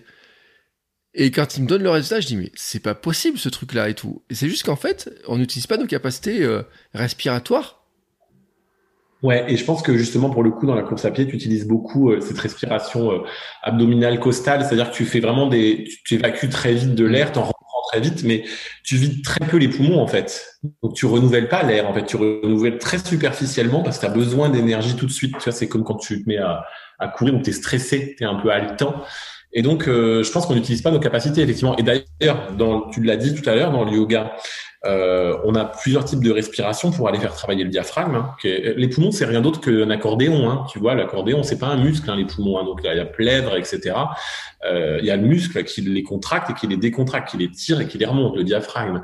Donc, si tu le travailles pas, ce diaphragme, bah, c'est, ça se travaille. Oui, effectivement. Et tu as parlé tout à l'heure de, des viscères il y a une respiration qui s'appelle Noli, qu'on appelle aussi le brassage abdominal, qui est cette posture de yogi qu'on voit hein, aussi, c'est-à-dire que les yogis qui ont le ventre complètement rentré à l'intérieur, tu vois, le nombril, ça, ça fait comme on a l'impression qu'ils ont un trou à la place du ventre, ça fait un peu mm. peur. Et d'ailleurs, ils arrivent même à bouger les abdos, bah, à bouger les viscères, comme ça, puis ça fait des vagues. c'est assez euh, déstabilisant et assez gênant d'ailleurs à voir. Tu te dis, non, mais Et eh ben, c'est ça, c'est aller masser l'intestin, aller masser l'estomac, etc. On peut pas le faire avec les mains. Tu vois, on peut mm. pas aller et ça, ça s'apprend. C'est une respiration qui se fait accompagner. Il hein, faut vraiment le faire. Euh, mais mais c'est hyper efficace. Alors ça, c'est énergisant aussi et c'est surtout détoxifiant. Tu te sens dix fois mieux. Ça améliore le transit, ça améliore tout en fait. Donc c'est quelque chose qu'on peut faire le matin plutôt au réveil, pas après avoir mangé évidemment. Tu vas te sentir un peu lourd. si tu masses l'estomac quand il est plein, c'est pas une très bonne idée. Voilà. Mm. Mais encore une fois, euh, toutes ces respirations, ça va augmenter ta capacité respiratoire et ça va augmenter ton contrôle du diaphragme. Et je rebondis encore sur un truc. Euh, le yoga, par rapport à la respiration, c'est ça que je voulais dire j'ai oublié. Euh, on te dit toujours en début de yoga, moi c'est ce que je dis dans mes cours, hein, les gens quand ils se posent au tout départ, je leur dis de commencer par observer leur respiration. C'est-à-dire justement de fermer les yeux et d'observer la respiration. Enfin, ce réflexe que tu as tous les jours, tu respires des milliers et des milliers de fois tous les jours sans t'en rendre compte, tu le fais naturellement. Et ben quand tu es au yoga, tu te dis, bah, je vais me concentrer sur ce qui se passe quand j'inspire et je vais me concentrer sur ce qui se passe quand j'expire. Et rien qu'en disant ça, les gens vont prendre le contrôle de leur respiration. Fait, c'est-à-dire qu'ils vont l'approfondir même naturellement sans s'en rendre compte. Et d'un seul coup, ils vont la contrôler. Ils vont se rendre compte des espaces qui traversent. Et déjà, quand tu prends conscience de ça, bah, tu as déjà euh, résolu une première chose. C'est-à-dire que tu as pris conscience de cette respiration. Il y a plein de gens qui en prennent jamais conscience. Mmh. Voilà. T'as pas besoin, en fait. Ça marche tout seul. Bah oui, c'est automatique, de toute façon. Euh, écoute. Euh... un réflexe vital, c'est reptilien, il n'y a pas de, pas besoin de le comprendre, ça marche tout seul. C'est comme le cœur. Ouais, c'est même ce qu'on disait avec euh, donc euh, euh, Arthur Guérin-Boéry, hein, qui est champion du monde d'apnée. Ouais. C'est disait même, en fait, la difficulté de l'apnée, c'est qu'il faut lutter contre ce réflexe vital de vouloir respirer, alors que son but à lui, c'est de rester sous l'eau le plus longtemps possible. Et à un moment donné, ton corps il dit ouais, toi, tu me laisses respirer, gars. C'est tellement, euh, c'est le premier truc qu'on fait finalement quand on est cette respiration que on n'y pense plus. Ouais, tu nais, tu respires directement et, et, et, et je vais pas dire qu'on t'apprend à respirer parce qu'on t'apprend pas, mais si, on t'apprend un peu inconsciemment à la naissance, tu respires, tu pousses un cri, tu euh, cette première bouffée d'air et que tu vas continuer à faire toute ta vie en fait. Effectivement, il a raison, changer la, la routine du corps, dire non, tu vas plus respirer là pendant euh, plusieurs minutes, tu vas pas respirer. Mm. Voilà. Euh, oui, j'imagine qu'il faut lutter hein, contre euh, son corps lui-même. Ouais. Euh, moi, il y a un exercice que je dis, et euh, je sais pas si en yoga vous le faites ou pas, ou j'en sais rien. La cohérence cardiaque, euh, tu vois, c'est un, un, premier exercice, je pense, pour les gens qui parce que après, quand on parle de respirer, en fait, avec le yoga, il y a plein de choses. C'est vrai que tu parlais de la méditation. On a ce, ce, cette, un peu cette vision aussi que il faut se mettre en tailleur, qu'il faut méditer, qu'il faut respirer, qu'il faut faire des trucs comme ça et tout. Alors qu'en fait, tu peux te mettre sur une chaise, tu peux rester debout, tu peux faire plein de trucs. Tu peux même méditer en marchant. Mm. Ah non, mais complètement. Et, alors oui, tu peux te... la méditation, tu peux te mettre en. En fait, il y a un truc euh, qui dit souvent en méditation pleine conscience. Il parle, alors moi j'aime pas, pas cette expression, mais il parle de, de posture humble, hein, bah, de posture euh, digne, mais digne pour toi, tu vois. C'est une posture où tu te sens bien, où ton corps est bien, où tu t'es pas affalé n'importe comment, ou à la limite, je te dirais même si ça te va d'être affalé n'importe on s'en fout. Euh, c'est d'être assis dans une posture où tu te sens bien. C'est-à-dire que tu vas pas te mettre en tailleur, les jambes croisées, si c'est pas agréable pour toi. Parce que s'il faut rester une demi-heure en tailleur et que tu as des fourmis dans les pieds et que tu es coincé de partout, c'est horrible. Il y a plein de gens mettre en tailleur, c'est horrible. Tu vois? Quand t'es pas souple du dos, t'es es en arrière, un peu courbé, t'es en train de te couper la figure à moitié, t'es hyper pas à l'aise. Moi, j'en vois yoga qui débarquent des fois qui font ça. Je leur dis non mais mettez-vous pas dans cette posture. On voit que vous êtes pas à l'aise, vous êtes pas bien. Mettez-vous sur les genoux, mettez-vous assis par terre, sur un coussin, sur une brique, sur ce que vous voulez. Voilà. Et après la cohérence cardiaque, ouais, c'est un bon accès aussi euh, pour donner des, pour donner des, rythmes respiratoires. Tu vois, se concentrer sur le, cardiaque et la respiration parce que c'est difficile aussi de partir euh, de, de rien c'est-à-dire de se dire je vais faire la méditation tout seul c'est hyper difficile c'est pour ça qu'il y a autant de sites c'est pour ça qu'il y a autant d'applis qui le font parce que faire de de la pleine conscience tout seul bah, faut, faut être un peu motivé hein, parce que les premières séances euh, tu te retrouves un peu tout seul avec toi-même quand même hein, donc si t'es pas accompagné ça peut pas être ça, des fois c'est pas facile hein. Ouais, mais j'ai envie de te dire que c'est un petit peu comme le yoga parce que euh, ce qui est intéressant, c'est ce qu'on appelle l'expérience, c'est-à-dire que quand tu vois des trucs, tu dis oh, c'est l'air sympa le yoga, je vais faire pareil. Et puis quand tu expérimentes par toi-même et tu te rends compte que non mais enfin soyons honnêtes. Euh, et puis là, je, je l'ai vécu il y a pas longtemps parce que j'ai un peu mal au dos et puis euh, je sors de l'ostéo, donc euh, je lui ai dit, il me dit mais vous êtes bloqué, le bassin est bloqué, enfin j'étais tout bloqué de partout. Je me suis rendu compte que avec mes opérations, j'ai arrêté d'en faire, etc. Il y a des choses que j'arrivais à faire, ouais. que je n'arrive plus à faire. Et c'est des trucs qui sont très bêtes parce que c'est même des rotations, c'est même euh, euh, faire, euh, alors je sais plus comment elle s'appelle, mais tu sais, c'est comme le triangle. Alors moi j'appelle ça le triangle, mais euh, quand tu es euh, sur le côté, entre oui, oui, sur le côté, tu vois, d'arriver à mettre la main au sol et tout, de tenir la position. Et ben, ouais. je me suis rendu compte que actuellement, je suis Allez. même plus capable de la faire et je pense qu'il y a plein de gens, tu sais, qui sont plus capables de la faire, qui se rendent même pas compte à quel point on a, ils ont perdu et on a perdu toute notre souplesse euh, ouais. du simple fait de la sédentarité, du manque de mouvement, de manque d'activité, de plein de choses. Ah mais ce qui est clair, c'est que bon alors en plus la période elle nous a pas elle nous a pas aidé hein, la période euh, sanitaire. Hein, euh, les gens ont beaucoup télétravaillé. Avant, quand tu étais au bureau, euh, tu enchaînais de réunion en réunion, mais tu sortais, tu allais prendre, tu allais à la machine à café, tu marchais d'une salle à l'autre, tu changeais de site, tu te baladais dans le métro, tu marches dans les escaliers, tu marches dans la rue, tu prends ta voiture, bon, etc., etc. Euh, Aujourd'hui, quand tu passes de ton bureau à la machine à café chez toi, c'est pas tout à fait la même distance. Et, et rester assis toute la journée, oui, tu compactes plein de trucs. Tu, tu. D'ailleurs, on, on, on, avait ce problème de, de, de, dos euh, qui est un peu mal du de tout le monde, mais le dos, pour le coup, là, on va en avoir plein. Là. Les, les, les trous mus musculo-squelettiques, comme on dit, euh, il va y en avoir plein parce que les limbagos, c'est hyper facile. Les limbagos, à partir du moment où tu tires pas ta colonne vertébrale, les limbagos, la sciatique, tout ça, ça arrive hyper vite. Et il y a des gens qui sont plus prédisposés que d'autres. Mais euh, le truc, par exemple, travailler ses lombaires, faire des extensions arrière de la colonne vertébrale vertébrale, euh, ça va te libérer les lombaires. C'est juste un truc de fou, quoi. Donc, euh, il y a plein de postures à faire pour euh, essayer de, de, de, remettre de l'ordre dans tout ça. Après, c'est vrai que si t'arrêtes, c'est comme tout, hein, le, la souplesse. Malheureusement, hein, je vais pas, euh, je vais pas, j'ai pas de baguette magique. Euh, la souplesse, tu vieillis, tu te raidis, et plus tu fais du sport un peu qui tape, euh, tu vas pas améliorer ta souplesse, c'est sûr. Donc la souplesse, il faut la travailler. Et, et je vais pas dire que c'est un travail quotidien, mais, mais pas loin. Il faut en faire tout, faut en faire tout le temps. Il faut avoir une certaine et réussir à se placer une routine avec son corps pour en avoir envie et, et, et tu vas garder ce que tu as acquis. Mais par contre, si tu arrêtes, effectivement, ça se ça peut se perdre quand même assez vite. Ouais. Bon, alors, ce que je te propose pour finir, c'est que on va euh, se dire, est-ce qu'on pourrait mettre en place, tu vois, est-ce qu'il y aurait deux trois routines qui viendraient du yoga, tu vois, des trucs qui seraient simples à mettre en œuvre dans sa journée, tu vois, en disant, euh, Bon, euh, parce que Caroline, que j'ai reçue euh, la semaine euh, dernière, ou il y a 15 jours, me disait, ce qu'on oublie de faire, c'est les étirements, on s'étire pas, etc. Et là, je, moi, je me dis, les salutations au soleil, ça serait le truc à faire, tu vois. Ouais. Ben, en fait, ouais. Alors, j'en ai mis, moi, j'en ai fait euh, quelques-unes sur mes IGTV d'Instagram, mais oui, des salutations au soleil, c'est assez simple. Et dedans, il y a des fentes, il y a des, euh, des chiens tête en haut, etc. Donc, qui permettent de, d'emmener la, de faire de l'extension arrière de la colonne vertébrale. Euh, tu as des, des planches c'est hyper bon pour les épaules et toute la partie gainage, donc euh, les abdos, le dos, les demi-planches, pareil. Donc toutes ces postures-là, une séquence de salutation au soleil qui est très simple à mémoriser, hein, qui est assez facile, que tu fais à droite et à gauche. Moi, j'en fais trois en général au début de mes cours. Je fais trois cycles, mais tu peux le faire une fois. Mmh. Ça suffit largement. Avec des respirations avec. En général, en yoga, c'est pas difficile. Quand tu montes je donne toujours ce petit, c'est pas la, règle, mais quand tu montes vers le, vers le haut, en général, tu inspires et quand tu descends, tu expires. Donc, tu te cales sur ta respiration et tu fais ça en en profitant justement pour approfondir cette expiration et cette inspiration. Déjà, tu fais ça après tes cours de yoga, après tes cours de, après tes running, pardon. Ça te fait déjà un super plus, tu vois. C'est hyper facile. Après, moi, je pense qu'il faut faire attention. Alors, je suis toujours de l'école. Il y a toujours des gens qui me posent la question les étirements après, avant, pas d'étirements, etc. Ça fait mal, ça détruit le corps, etc.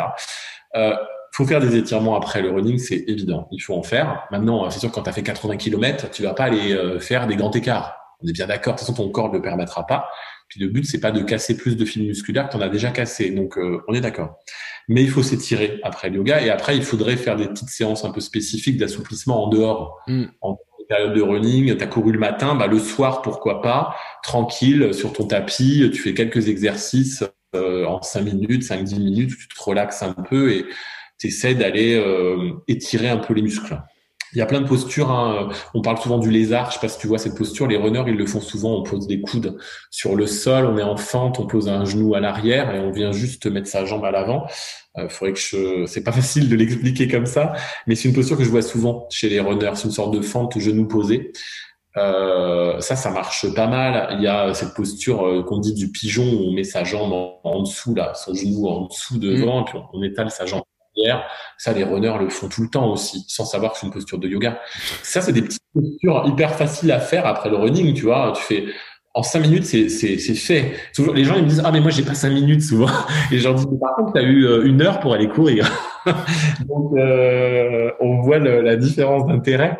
Mais voilà, j'en vois beaucoup moi qui font aucun étirement du tout d'ailleurs, qui en font pas du tout. Et je pense que ça c'est vraiment pour le corps. Euh, Euh, il faut étirer euh, les ischios un petit peu, il faut étirer les quadriceps, c'est hyper important. Et puis il faut redonner de la mobilité, comme je te disais au départ, dans les genoux. Tu vois l'amplitude des genoux, par exemple, bah, tu vois, c'est bien ce que c'est que les genoux, les toute cette partie-là, on réduit l'amplitude en courant. C'est toujours la, la, même le même angle. Mm. Il faut aller un peu plus loin, il faut les emmener plus loin. Donc euh, ma routine, ouais, les salutations au soleil, c'est une bonne technique. Moi, dans mes IGTV, j'ai fait quelques petites routines que j'ai mis en ligne façon à, le faire rapidement. Je crois que ça dure cinq minutes. Voilà, tu vois, c'est euh, ce genre de choses. Euh, après, on peut faire plein d'autres routines. J'ai plein d'idées en tête. Hein. Je, peux donner plein de conseils là-dessus. Il n'y a pas de, problème. Mais oui, c'est simple, c'est simple à faire. C'est ça qu'il faut se dire. C'est que souvent les gens ils se mettent, ils se disent non, ça me met trop de temps, c'est trop long, etc. Ouais. Puis il faut le dire aussi, c'est que tu as même des choses tu peux faire debout T'as même pas besoin d'avoir ton tapis. Ah non, non, bien sûr. Bah, moi, tu sais, je vais courir à côté de chez moi à la cité universitaire. Il y a, mais même il y a de l'air partout. Tu peux le faire. Moi, je le fais sur la pelouse, il n'y a pas de problème. Il y a même un endroit où c'est des planches, c'est du bois. Je le fais sur le bois. Hein. J'ai pas besoin de tapis pour faire euh, ça. Mm. Tant que tu n'es pas sur la tête ou que tu fais pas des trucs, euh, ça peut être. Euh, mm. Le tapis, il est nécessaire quand tu fais certaines postures, euh, parce qu'il faut un peu d'amorti. Bah, moi, un tapis de yoga, il n'y a pas beaucoup d'amorti. Hein. Mm. mais mais c'est plutôt pour pas glisser le tapis de yoga en fait. Le tapis de yoga il est aussi là pour pas se blesser, faire un écart ou avoir un pied qui part, etc. Euh, mais dans la pelouse, c'est génial justement. Alors au contraire, je dirais même la connexion avec le sol. Moi, souvent quand je fais mes étirements, j'enlève mes baskets, euh, j'enlève mes chaussettes, mes pieds nus dans l'herbe. C'est un peu euh, un retour à la terre. Et puis, euh, et puis vas-y, tu vois, je trouve ça juste génial. D'ailleurs, j'adore faire ça quand la pelouse est mouillée là le matin. C'est juste génial. Mm. Ouais, moi j'ai pas besoin de faire ça parce que comme je cours en sandales, je cours tout, pendant toute la séance les pieds dans l'eau. Ah oui, j'allais dire, toi, tu dois avoir les pieds mouillés en permanence. Mais justement, pour le coup, tu as cette connexion directe avec le sol, hein, euh, une, une, autre façon. Mais mais voilà, donc je pense qu'il faut. Et alors, je, je dirais, on m'a posé la question il n'y a pas très longtemps de, de faire des étirements avant même d'aller courir. Et alors moi, j'ai constaté un truc dernièrement, c'est-à-dire que des fois, quand je suis un peu HS, que je pars courir, je fais mon mes 10 km, je fais mon running, je fais mon yoga. Alors, je le fais un peu plus poussé que ce qu'on pourrait faire euh, juste avec des salutations au soleil, mais je, je, fais une petite, un petit quart d'heure ou autre, et je repars un peu en courant pour rentrer chez moi. Et en général, je suis hyper efficace sur le running après donc c'est assez impressionnant. Et je me dis que des fois, je devrais faire des. D'ailleurs, je le fais maintenant sur des trails et je vais le faire. C'est-à-dire, avant mon trail, je prends un peu d'avance et pendant 15 minutes, je fais des étirements avant de partir. Alors, pas poussé, hein, mais je fais une sorte de réveil musculaire de mon corps, en fait. Mm. Et le matin, c'est hyper efficace. C'est-à-dire, quand tu vas recourir au petit matin, ton corps, il est tout raide, c'est l'enfer. Tu fais un peu de yoga, tu fais des, quelques mouvements du corps, tu fais un réveil musculaire et ta foulée, elle va être plus déliée, tu as l'impression d'être plus au-dessus du sol, quoi et ça te booste au niveau énergie. Je trouve que c'est hyper efficace. Bon, eh ben écoute, sur ces bons conseils, je peux pas te laisser partir quand même sans te poser une question. non mais est-ce que tu as une astuce pour arriver à faire le handstand Parce que vous êtes rigolos les mecs là comme ça, qui fait, vous faites du yoga, enfin les mecs ou les filles, hein, je, on va pas faire de sexisme dans cette histoire-là. Vous nous faites des équilibres dans partout.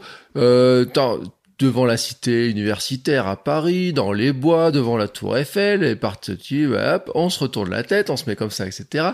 Puis nous, on arrive, on se dit, bah, tiens, je voudrais bien faire la même chose, tu vois. Moi, je me suis même lancé un défi très couillon de me dire, je vais faire un stand au sommet de mes petites montagnes quand je fais du trail. Sauf que moi, mes fesses, elles montent pas au-dessus, que ça, il y a un truc. Ouais, il y a un truc. Ah, il y a un truc.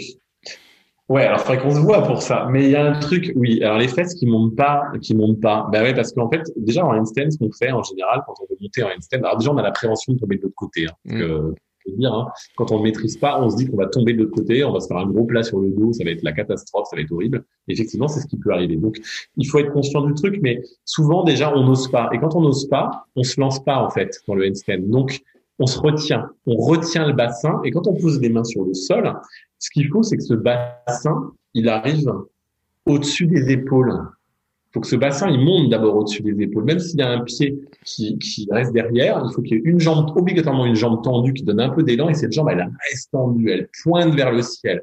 Et ce bassin, il vient se placer au-dessus des, des, épaules. À partir du moment où le bassin est au-dessus des épaules, ça part, ça marche, et tu tombes pas forcément. Après, il faut savoir sortir au cas où.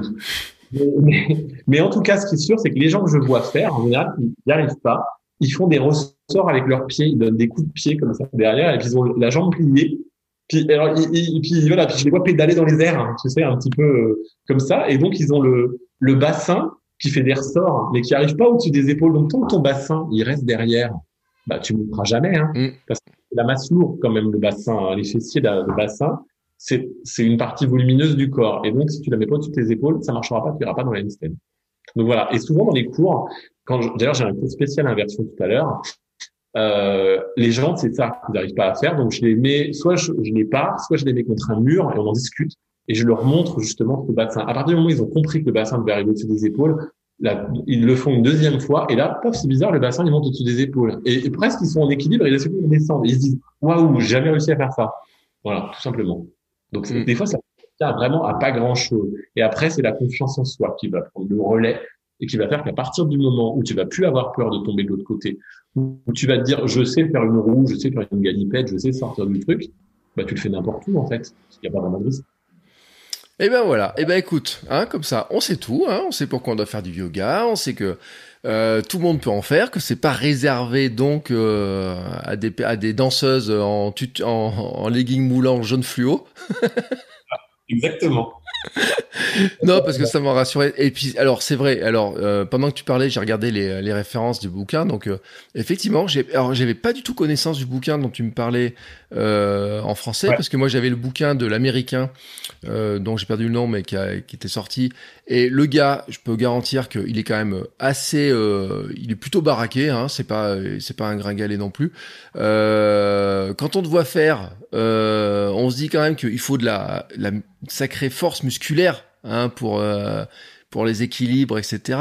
Et que, euh, comme tu disais, ça travaille pas les mêmes muscles que la musculation, ça travaille pas les mêmes muscles, etc. Mais qui en fait, c'est des muscles qui sont quand même extrêmement importants. Ouais, complètement. Et pour le coup, ça a plutôt tendance à allonger, je pense, les muscles, mais à faire des gens qui sont très euh, très fermes. C'est-à-dire que les, les, yogis, en général hommes, sont quand même souvent assez assez secs. Il y en a qui sont très musclés. Euh, parce que ça demande de la force. Mais en même temps, je ne veux pas trop faire le parallèle trop force non plus, parce que pour le coup, il y a plein de, de, gars qui sont pas du tout musclés, et il y a plein de nanas qui font euh, tout petits bras, qui te font des handstands de folie et des équilibres euh, géniaux, on les voit sur Instagram, hein, qui sont dans des postures hallucinantes d'équilibre, et ça les gêne pas du tout. Elles partent du sol sans élan, en handstand press direct comme ça. Genre moi, j'arrive pas à le faire non plus. Hein, Celui-là, c'est mon challenge. Et pour le coup, euh, c'est pas une question de muscle. C'est ce que je redis à souvent des gens qui me disent, j'ai là dans les cours de d'inversion qui me disent ah mais moi j'ai pas de muscle dans les bras, je suis pas fort. Alors déjà si t'en as des muscles dans les bras, comme tout le monde, peut-être moi. Et t'as des abdos aussi parce qu'ils me disent j'ai pas d'abdos. Donc si si t'as des abdos aussi en fait. Et donc à partir de là, on peut déjà classer ces idées-là pour que se dire c'est juste des positionnements, c'est de l'équilibre. Avant tout, c'est de la technique en fait. C'est pas de la force. Hein. Ouais, mais tu sais l'histoire de j'ai pas d'abdos, je l'ai sorti moi à une époque. Et euh, je me rappelle dans un un gars qui était euh, joueur de très haut niveau euh, en rugby qui jouait à l'ASM en, en, jeune puis en équipe dans une équipe nationale à notre pays. Et un jour je lui ai sorti ça comme ça, je dis ouais mais tu sais moi de toute façon moi j'ai pas toi c'est facile, t'as des muscles partout et tout, moi j'ai pas d'abdos, il me dit voilà, il me dit si si ils y sont tes abdos de toute façon, tu tiendrais pas debout. C'est, c'est juste qu'ils sont masqués par quelque chose. Gentiment dit. voilà, c'était mon anecdote. Alors en ce moment, ils sont un petit peu masqués, euh, je dois le dire, mais c'est vrai que mon objectif, et c'est vrai, tu vois, et je le dis vraiment, tu vois, parce que euh, je disais euh, vraiment avec un grande sympathie quand on dit ça fait un peu cirque, un peu clown, tu vois, les, les positions, etc. Mais moi, tu vois, quand je vois faire tes équilibres là, au bord de la mer, sur les montagnes, etc., j'ai juste envie de faire la même chose que toi, en fait. Et puis quand je vois ton sourire euh, sur les euh, sur les trucs, je me dis oh, punaise, ça doit être cool et tout.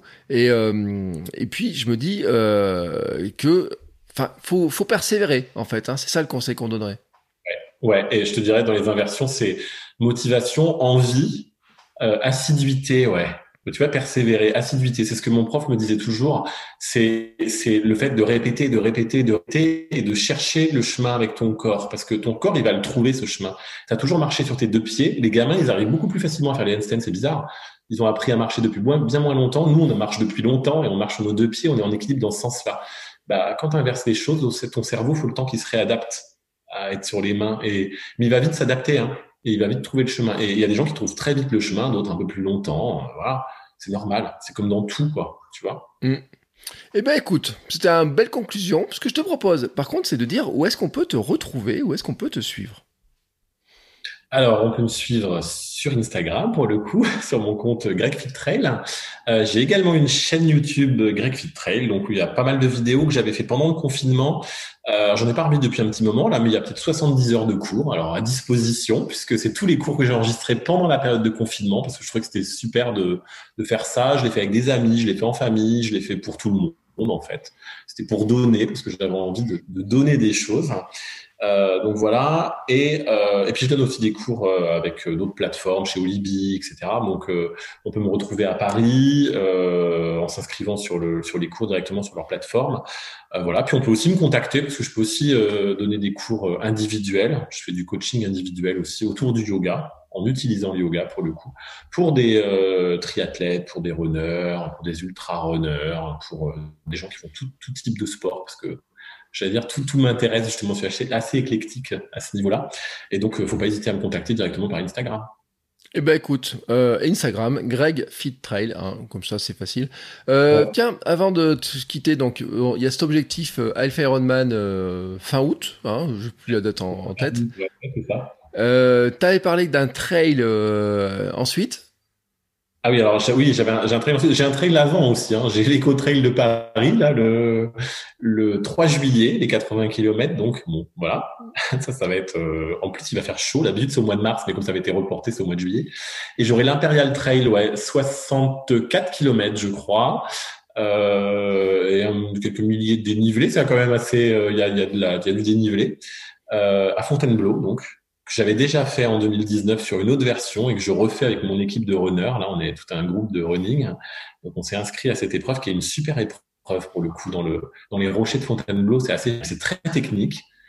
C'est une course qui est dure, mais qui est vraiment belle. Parce que quand on connaît Fontainebleau, là, toute la forêt, c'est assez, c'est assez sympa. Et septembre, c'est plutôt le bon moment. C'est l'arrière saison, hein. plutôt sympa.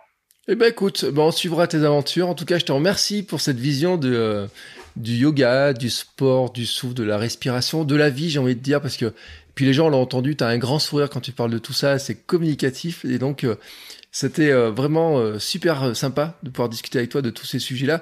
Et vraiment, moi je dis, il hein, faut vraiment creuser le truc. Hein. Ça fait plusieurs fois que j'en parle du yoga sur en running. J'en avais déjà parlé et, et je pense qu'on le refera encore d'autres fois avec d'autres personnes, etc. Parce que je crois, je crois vraiment que c'est un moyen de progresser dans le sport, mais aussi dans son quotidien, dans son bien-être, dans sa santé, euh, qu'on sous-estime peut-être à cause de ces histoires d'images dont tu parlais au début. Euh, de ce limite euh, de dire oui c'est moi je suis pas assez souple oui euh, il y a que des filles etc je vais pas oser y aller etc ou alors c'est je vais m'endormir et tout. Et qu'en fait c'est tout un univers à, à découvrir et tu l'as très bien expliqué et je te remercie beaucoup pour ça. Ben merci Bertrand, merci pour cette, euh, cette super interview. C'était super sympa cet échange. Et oui, effectivement, je suis assez, euh, je suis un peu bavard en même temps, mais c'est vraiment un sujet qui me tient à cœur en fait. Hein, le, le running et yoga principalement, mais le sport et le yoga en principe. Et je trouve qu'il y a tellement de liens à faire. Et depuis que j'ai fait cette formation de yoga et depuis que je suis passé là-dedans, je, je, vois encore plus clair, j'allais dire, sur le fait que il y a tellement de rapprochements et de raccords à faire et que les gens voient pas forcément. C'est vraiment, il faut le, faut l'expliquer, faire de la pédagogie, il faut en discuter. et je pense que ça peut apporter tellement de choses en fait aux gens. Et c'est, ça serait vraiment dommage de s'en priver, quoi. Et ben voilà, c'est une très belle conclusion. Et moi, je le dis aussi d'ailleurs, sur ma chaîne IGTV, sur une de mes chaînes IGTV, j'ai le yoga pour podcasteurs. J'avais fait une petite séance un matin. Les gens, ils me regardaient. Mais c'est que tous les matins, je fais ma salutation au soleil et tous les matins, je fais mes respirations, tu sais, pour ouvrir la cage thoracique avant mes enregistrements de podcast, parce que j'enregistre un épisode tous les matins. Et donc, pour justement refaire circuler l'air, parce que euh, on en a besoin pour la voix. Hein. faut pas oublier que nous sommes des instruments de musique aussi, que ce souffle-là sert aussi à jouer de la musique avec notre bouche et nos cordes vocales plutôt. Et, euh, et donc, on peut l'appliquer à plein, plein, plein, plein de trucs. Et euh, c'est vraiment super cool aussi de, de, discuter de tout ça, parce que je crois que c'est en, en, en parlant, en, en creusant un petit peu, on va finir par y arriver, tu vois. Moi, mes hamsters et compagnie, je vais finir par arriver à aller me faire mettre au yoga. Et euh, je me dis qu'un jour, on fera une convention des hamsters et on t'invitera pour que tu nous donnes un cours de, de yoga et de course à pied. Volontiers, je viens quand tu veux faire un cours à hamster. eh ben écoute, on prend le rendez-vous. Je sais pas quand, mais maintenant que le rendez-vous est pris, euh, tout ça, on va tous le noter. Hein. Il y a que quelques centaines de plusieurs centaines quand même. Hein. Fais gaffe, hein. il y a beaucoup de monde qui t'a entendu sur le coup euh, eh le dire. même des milliers, donc c'est Donc voilà, le rendez-vous est pris. Mais en tout cas, merci à toi beaucoup. Et puis nous, on se retrouve euh, bah, la semaine prochaine pour un nouvel épisode. Je vous dis pas avec qui, ce sera la surprise. Comme ça, je, fais mes petites surprises, je vous dirai ça. Et puis, euh, on se retrouvera pour parler de tous ces sujets-là, encore, encore, encore sur le mouvement, parce que le yoga est une autre forme de mouvement. Merci beaucoup, Greg. Merci, Bertrand. Ciao, ciao. Salut. Bon, c'est encore moi. J'ai un dernier petit mot à vous dire avant de vous laisser écouter un autre épisode de podcast. Si vous avez apprécié cet épisode, je vous invite à vous abonner, bien entendu, au podcast. Vous pouvez le faire sur Spotify, Apple Podcast et tous les lecteurs de podcast. Mais aussi, si vous le voulez, à laisser une petite note 5 étoiles sur Apple Podcast. Vous savez que ça aidera le podcast à se faire découvrir et à permettre à plein de gens de découvrir aussi les vertus du mouvement. Allez, ce coup-là, je vous laisse et je vous souhaite à tous une très belle journée.